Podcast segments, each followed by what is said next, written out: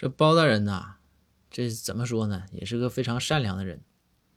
每次啊，他吃饭啊，或者是平时喝一些饮料，那小塑料瓶啊，或者是买快递那些小小纸壳啊，他就都攒起来。这公孙刚开始就问说：“大人，说你这攒这么东西，这么多东西干啥呀？你要卖废品呢？”包大人说：“ 公孙，你不懂，说咱这卖啥废品？”我就把这些东西攒起来，你看咱开封门口啊，就有那些收废品的。你说我这把这些东西拿出去，大伙一看多开心呢，对不对？你收废品一看有这么多，哎呦瓶儿有纸壳的，他们也开心呢，对不？你让他们开心，我也开心，咱大家都开心。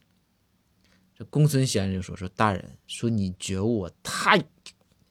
这段逼调啊，就是觉觉悟太高了，我没办法形容你。”说，你看你这，你就但是，你这些纸壳，你这些瓶子，你自己拿不了，我我赔你呗，咱我拿出去。包大人，那那行，来。于是啊，这老哥俩呀，拎着一人抱一大袋子这个瓶子啊，完还有沉着纸壳子就出来。这公孙就想，你看。